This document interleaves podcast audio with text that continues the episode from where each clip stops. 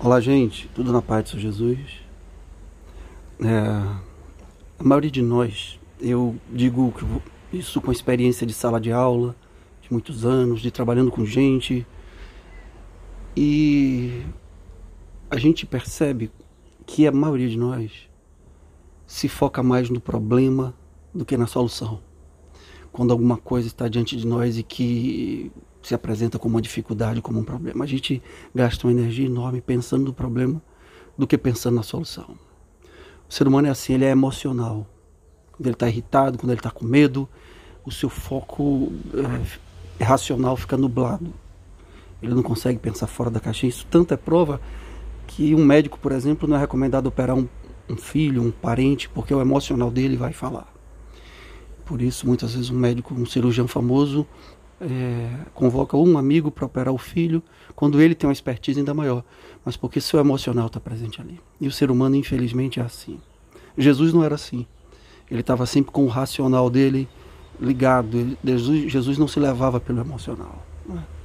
Ele chorava, algumas vezes ele chorou, ele suou gotas de sangue, de pavor, um pouco antes da crucificação, mas o racional dele estava presente. Ele logo depois disse: Seja feita a tua vontade, não a minha. Ele sabia que a vontade dele ali estava sendo levada pelo emocional. Né? Quando os discípulos agiam com ele de maneira emocional, brigando, disputando, acusando, ele repreendia e dizia: Não, não é assim dessa forma. Sabe? E nós precisamos aprender do mesmo jeito. Tem gente que escolhe, dando um exemplo que eu já dei em outro áudio até.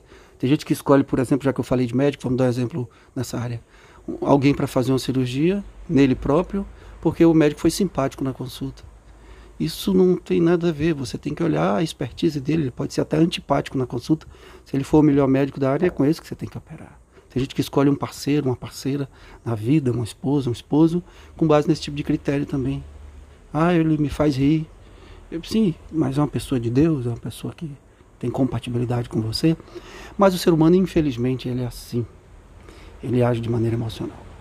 Isso faz com que, voltando ao que eu dizia, a gente tome decisões de maneira equivocada, sem fundamento lógico, sem fundamento é, ético, sem fundamento espiritual correto. Mas tão somente levado pelas nossas emoções, que é uma bússola ruim. As emoções são uma bússola ruim. Tá? Essa é uma bússola ruim. E, e Deus quer corrigir isso na sua vida e na minha. É importante que você creia, por exemplo. A fé não tem a ver com emoção. Você pode estar com medo, mas a fé te diz, Deus diz que você precisa crer que aquilo que ele falou vai acontecer. E não se levar pelo seu medo, pela sua emoção. Você pode estar eufórico, desejando algo, e Deus te diz não, e você tem que se guiar pela vontade dele, não pela sua vontade, pela sua euforia, né? pelo seu desejo. Quando Deus te diz que aquilo, te diz que aquilo é pernicioso, que aquilo é mal, como foi lá com, com Eva no jardim do Éden, ela estava desejosa daquilo e Deus disse isso não. E ela não ouviu e tomou a decisão errada, sabe? Tem muita gente preocupado ainda nessa linha, né, em acusar o outro quando Deus diz: olha, não se foque em quem causou o problema, mas no arrependimento e na confissão. Tinham dois ladrões na cruz, um estava focado em se arrepender, confessou seu erro, disse para o outro assim: olha, nós merecemos estar aqui. Ele confessou o erro, ele não ficou ali jogando culpa para ninguém, não. Mas esse homem não fez nada e se arrependeu, e Jesus disse que ele foi salvo. O outro ladrão estava focado em outras coisas. Ah, você é filho de Deus mesmo? Nos tira daqui. Como que diz, eu não devia estar aqui. E se você é quem você diz que é, ele duvidou de Jesus, escarneceu de Jesus. E por isso não recebeu salvação. Por causa de uma oração simples. Sabe? Aquela, aquele homem que chegou diante, estava na sinagoga e diante de todos ali disse: Senhor, tem misericórdia de mim, que sou um pecador. Aquele publicano.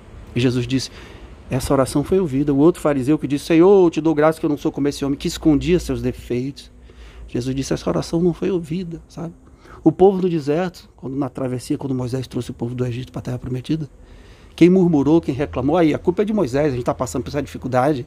Se não fosse ele, a gente não estaria aqui. Você trouxe a gente, Moisés, para morrer de fome aqui? Olha só que murmuração. Eles estavam vivendo ali um momento de dificuldade, estavam sendo provados no deserto a comida estava um pouco escassa, a água também em alguns momentos, Deus estava provando aqueles corações. Mas eles eram escravos lá no Egito. E ao invés de reconhecer que aquela situação ia ser resolvida, o Deus que abriu o mar, eles viram, Deus abriu o mar, eles passaram. a seco pelo mar, ao invés de reconhecerem que Deus ia dar um jeito, estavam murmurando. Na hora que a coisa ficou difícil, a culpa é de Moisés, a culpa é de Deus.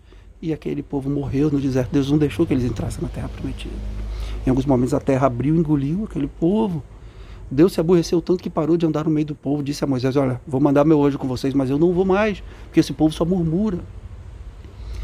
Esse, essa condição da gente só prestar atenção no que é emocional, não, não prestar atenção naquilo que devemos prestar atenção, que é na solução, no, no como resolver, na forma que as coisas serão resolvidas, nas condições, faz com que a gente não ouça. Toda a promessa de Deus é condicional. Se o meu povo, que se chama pelo meu nome, se humilhar e orar e buscar a minha face, então eu ouvirei do céu e sararei a sua terra. Então, é uma condição, é uma condição sem a qual não. As pessoas ouvem a palavra de Deus e dizem, ah, Deus prometeu que vai sarar a terra. Não, ele colocou uma condição. Ele vai sarar se você fizer. As pessoas não ouvem. E Deus diz, usa os servos dele até hoje em profecia, usa a palavra para dizer, olha, se você perdoar, olha como é que está no Pai Nosso, perdoa as nossas ofensas, porque nós perdoamos quem nos tem ofendido. Assim como nós perdoamos. Ou seja, se não há perdão, não há perdão da parte de Deus. Mas as pessoas não ouvem as condições. Elas se fixam só naquilo que a emoção delas diz que é a solução, que, que, que o problema está resolvido, não que é a solução.